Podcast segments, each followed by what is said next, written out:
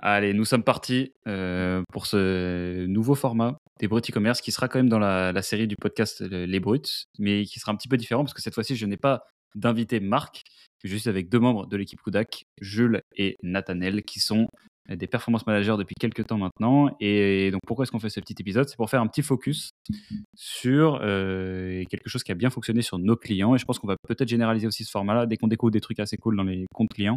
Je vais essayer de, convoquer les performance managers pour qu'ils viennent en parler quelques minutes et pour pouvoir nous, détailler un petit peu ce qu'ils ont fait avec un cas pratique, ce qui est intéressant puisqu'on a quand même pas mal de comptes dont on manipule les campagnes. Donc, pas mal d'apprentissage à vous, communiquer là-dessus. Donc, aujourd'hui, le thème, vous l'avez vu normalement dans le titre. Je ne sais pas encore ce que j'aurais mis comme titre euh, pour cette astuce-là, mais il y aura marqué euh, en chair manuelle quelque part. On va parler de cost cap euh, aujourd'hui, qui est une méthode d'enchère qui est souvent assez peu utilisée par les annonceurs de manière générale.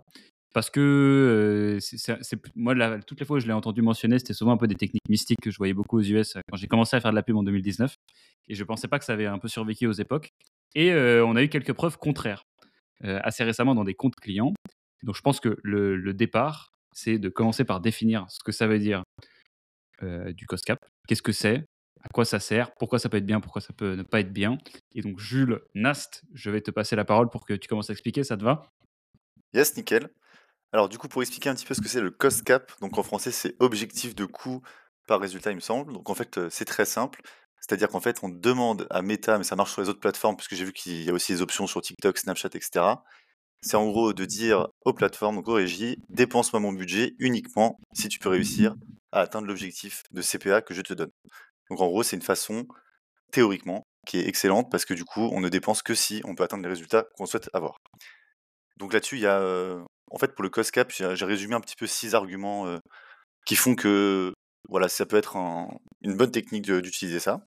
Alors, le premier, c'est que du coup, le cost cap, c'est un sens théorique évident, dans le sens où, bah, effectivement, le but quand on dépense en ads, c'est pas de perdre de l'argent, c'est d'être dans nos coûts. Donc, bah, tout simplement, c'est un sens théorique évident d'utiliser le cost cap vs la manière, on va dire, normale de le faire, c'est-à-dire de mettre un budget quotidien et puis de regarder à la fin de la journée si on est dans les clous ou pas.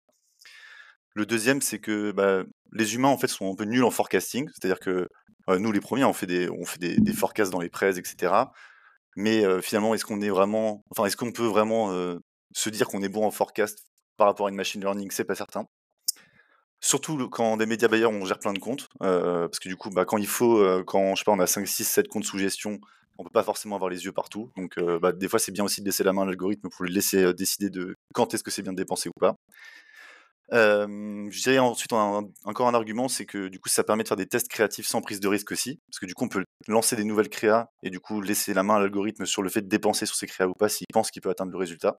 Ça peut, avoir un côté un peu frustrant des fois de se dire bon bah tiens je fais un set de 10 créas, finalement en fait l'algo dépense de dépenser sur une seule ou voire sur aucune, bah du coup ça veut dire qu'en fait elles sont toutes nazes grosso modo, si je résume.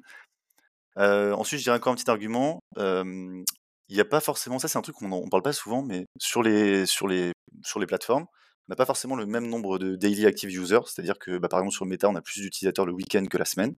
Donc est-ce que ça vaut le coup de dépenser autant un lundi qu'un dimanche? Ça pareil, on n'est pas forcément en mesure de le savoir en tant que média buyer, alors que l'algorithme pour ça, il est meilleur que nous. Et je dirais ensuite, bah, tout simplement scaler sans prise de risque. Pourquoi? Parce qu'en fait, l'avantage du cost cap aussi, c'est de pouvoir donner un budget quotidien à Meta. Donc par exemple, là, je donne un exemple où je vais lui dire, bah, tiens, dépense-moi 2000 euros par jour et il va dépenser ces 2000 euros uniquement s'il arrive, s'il pense pouvoir arriver à atteindre le résultat. Donc en fait, on peut très bien mettre théoriquement un budget de 50 000 balles par jour sur une campagne. Il dépensera pas le budget s'il pense qu'il n'y arrivera pas. Donc en fait, vous scalez sans, entre guillemets sans prise de risque. Donc c'est très intéressant. Merci beaucoup pour tous ces petits arguments. Sur le papier, en effet, ça a l'air très beau. Et je pense que c'est un peu pour ça aussi que, Meta l'a mise à disposition assez tôt dans les, dans les outils Business Manager. Parce que sur le papier, tu te dis que tu vas voilà, que dépenser quand ça va rentrer dans tes coûts dans la pratique, souvent, c'est un peu plus dur à manipuler parce que soit ça dépense pas, soit ça dépense pas beaucoup, soit, enfin bref, c'est assez compliqué vraiment de scaler un compte publicitaire au sens, pur, tu vois, dessus, avec cette, fonctionnalité-là. Mais il y a quand même quelques use cases dans lesquels ça peut fonctionner. Je crois que Nat, il y a un client sur lequel tu t'en es servi et ça s'est pas trop mal passé. Est-ce que tu peux nous expliquer un petit peu comment tu as fait? Exactement. En fait, alors Théo, pour la petite histoire, moi aussi j'avais découvert le cost cap il y a assez longtemps ça fait vraiment, je pense, 4-5 ans que l'option doit, être, disponible sur, sur Meta. Et à l'époque, quand je l'avais utilisé, et ben ça ne dépensait tout simplement pas du tout.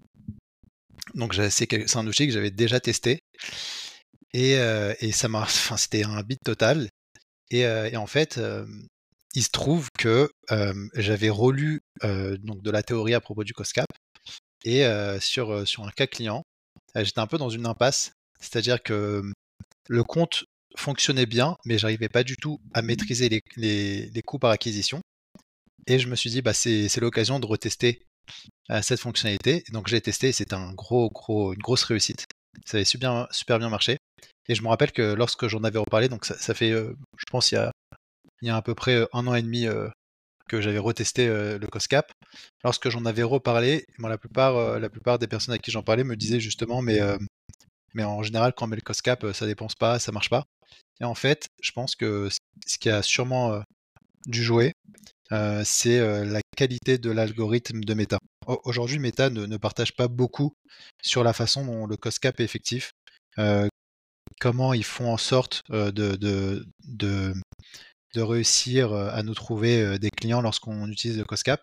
Mais ce qu'on peut imaginer, c'est que le COSCAP va s'appuyer sur, sur donc, le machine learning, sur tout l'apprentissage de l'algo, qui va lui permettre de prendre une décision, à savoir est-ce que je diffuse la pub à ces personnes-là ou, pas, à partir sûrement d'un intervalle de confiance de, de, l'achat ou du non-achat.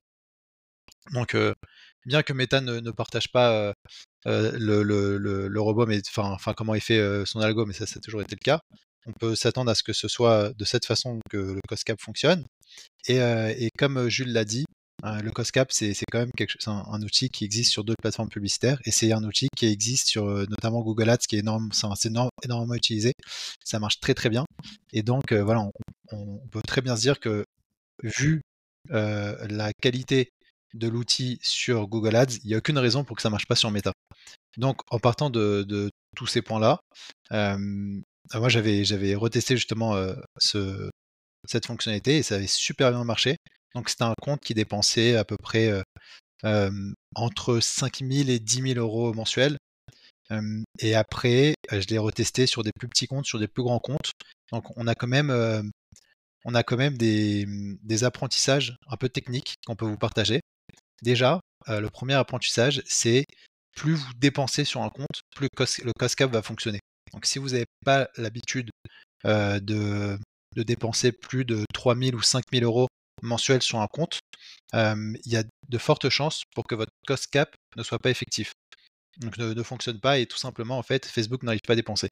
Et ça rejoint la théorie comme quoi en fait le, Meta va s'appuyer sur son algorithme, sur toutes les données clients qu'il récolte pour pouvoir aller chercher vos clients. Et bah, bien sûr, si en fait vous ne fidez pas, si vous ne, nourrissez pas assez l'algorithme, eh ben, l'algorithme ne, ne, peut pas apprendre et ne peut pas aller chercher vos clients.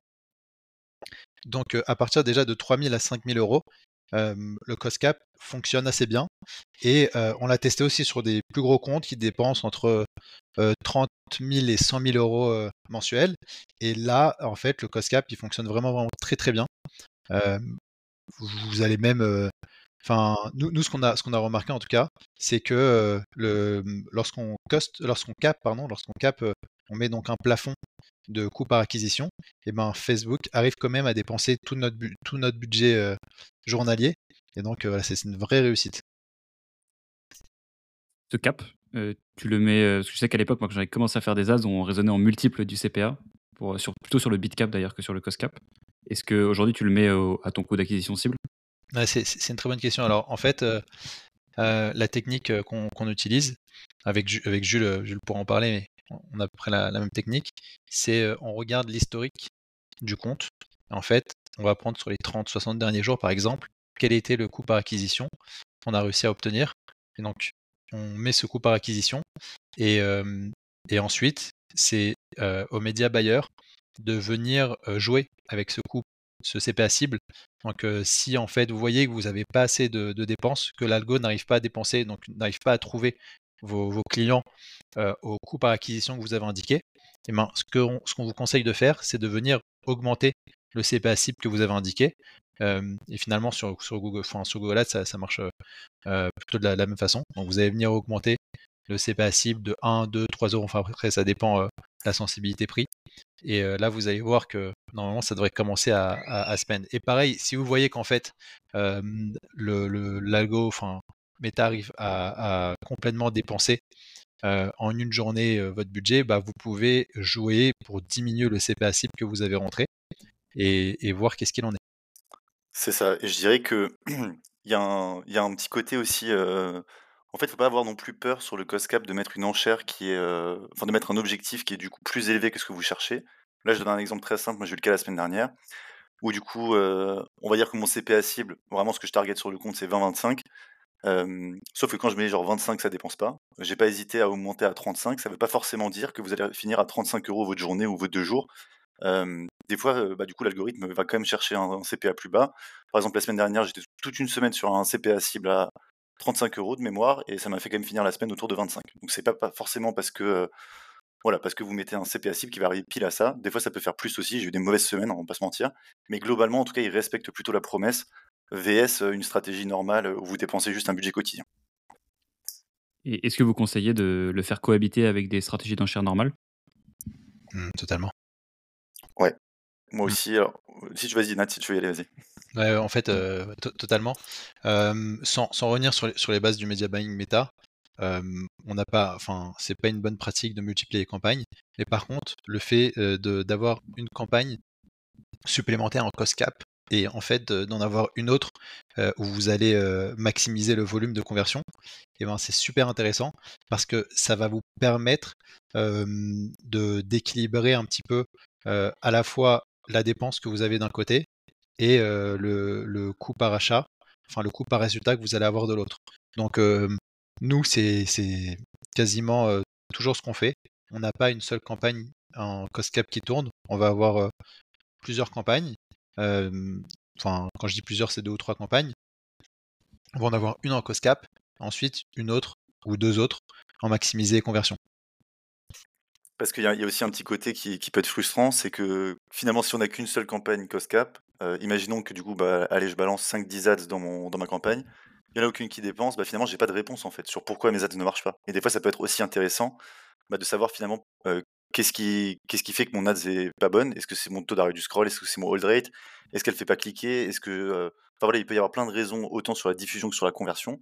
Le problème d'être en cost cap uniquement, c'est que du coup, si vous n'avez pas de data, en fait, vous n'êtes pas capable de savoir, ok, mon ad elle est pas bonne, mais pourquoi est-ce qu'elle est pas bonne? Comment est-ce que je peux en faire une meilleure? Du coup, moi personnellement, j'aime bien. en gros, j'ai une structure assez simple. bon, ça, on pourra en reparler dans un autre podcast, mais moi, je pars du principe que le ciblage est mort, c'est-à-dire que je fais presque que du targeting broad. Et du coup, j'ai une campagne de testing où à l'intérieur, je vais aller tester mes ads. Donc, je vais faire un ad set égale une créa, par exemple. Je vais mettre un budget quotidien dessus et je vais déjà voir ce que ça donne. Donc là, je teste mes ads en sachant pertinemment que je ne vais pas forcément être rentable partout. Par contre, au bout d'un moment, quand j'ai testé 20, 30 ads, je vais en avoir 4-5 qui sont gagnantes. Et c'est ces 4-5 là, vraiment mes ads, je sais qu'elles fonctionnent, je sais qu'elles sont bonnes. Je vais les mettre dans une campagne de scaling et celle-là, je vais lui mettre un coût par objectif, enfin, c'est un cost cap, pardon, genre disons de 30 euros pour revenir sur l'exemple précédent. Et là, je vais lui dire, bah voilà, tiens, 5000 euros par jour. Évidemment, je sais qu'il ne les dépensera pas, mais en gros, je lui dis, voilà, si tu peux aller me chercher un maximum de volume pour le prix que je te donne, en sachant que c'est des bonnes ads historiques, sur la théorie, en tout cas, il est censé le faire. Et c'est ce que j'ai pu remarquer sur en tout cas un de mes comptes. D'accord. Quand tu dis ce, 5000 euros par jour, mmh, c'est, j'imagine bien au-dessus du budget qui t'est donné par.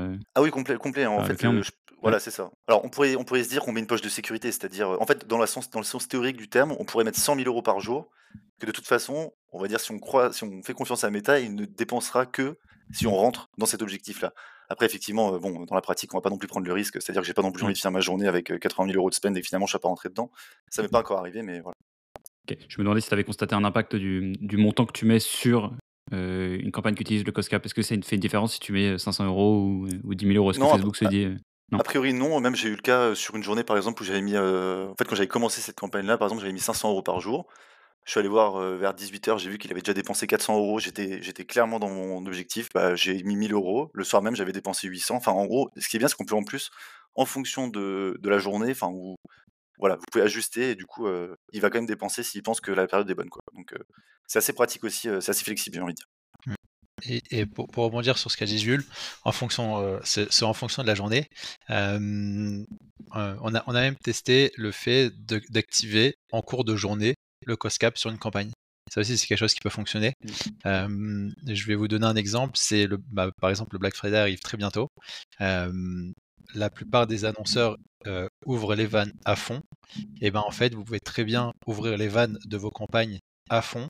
Et si vous voyez qu'au cours de la journée, vous n'êtes pas dans les clous, vous pouvez activer le cost cap le temps en fait que les résultats s'équilibrent un petit peu, puis désactiver, même si, enfin, c'est encore pareil, on pourra, en parler dans un autre, épisode, mais il faut jamais regarder en général les résultats au jour le jour. alors, enfin, faut, faut, pas être rivé tout le temps sur son écran, mais bon, dans des périodes aussi fortes, c'est quand même un petit peu spécifique. Donc là, dans une période comme ça, vous pouvez très bien ouvrir à fond les vannes et vous dire, hop, là, je vois que ça part ça, part en cacahuète, bah, je vais activer le cost cap et je désactive dans une heure une fois que les résultats se seront équilibrés. C'est totalement quelque chose que vous pouvez faire et ça fonctionne. Moi, j'aimerais bien donner aussi un, dernier exemple, je dirais, qui était vraiment, vraiment parlant. C'est c'est pour, un client que j'ai, c'est une DNVB. donc j'avais l'habitude de dépenser à peu près 1000 euros par jour. ils ont fait une opération avec un influenceur sur Instagram assez connu. Euh, qui leur a drivé énormément de, trafic sur le site, euh, d'interaction avec leur compte Instagram, etc. Et ma campagne scaling, que justement j'avais capé en mettant 3000 euros par jour, alors qu'avant elle ne les dépensait clairement pas, hein, j'étais à 400, 500 par jour maximum.